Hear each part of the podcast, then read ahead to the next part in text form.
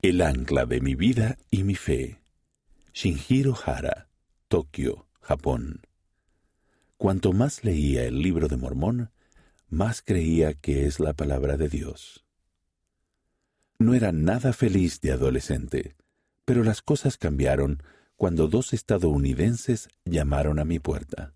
A mis catorce años sentí curiosidad por esos dos estadounidenses que hablaban japonés y que se presentaron como misioneros. Después de que se fueron, mi padre me dio un libro que le acababan de dar llamado el libro de Mormón.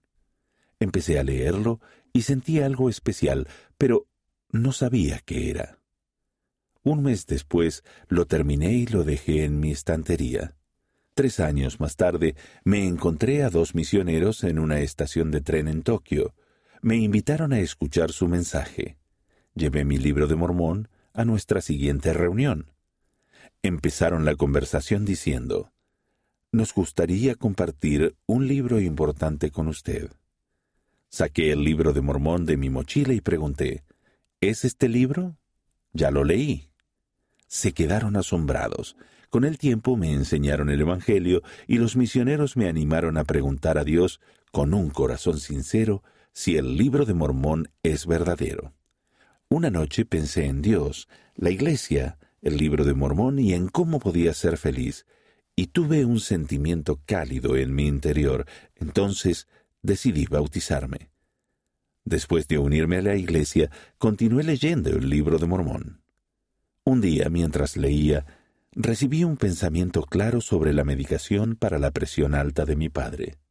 Investigué más y descubrí que un efecto secundario podría causar depresión severa.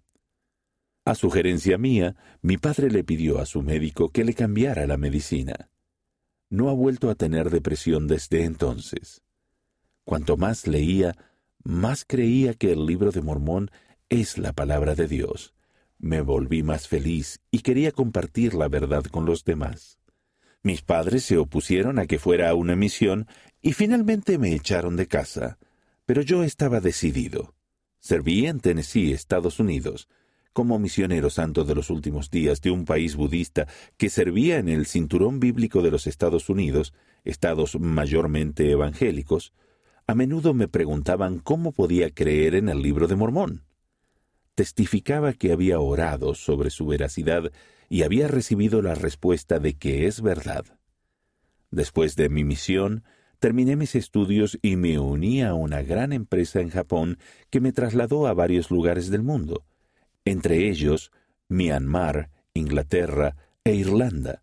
Donde quiera que iba, compartía mi testimonio del libro de Mormón con la mayor cantidad de personas posible, desde el taxista hasta el ministro de Estado. El libro de Mormón ha sido y siempre será el ancla de mi vida y mi fe en Jesucristo. Siempre que me siento abrumado por la adversidad, leo el libro de Mormón y supero mis dificultades con el apoyo espiritual del Padre Celestial y nuestro Salvador. El libro de Mormón me bendice todos los días de mi vida.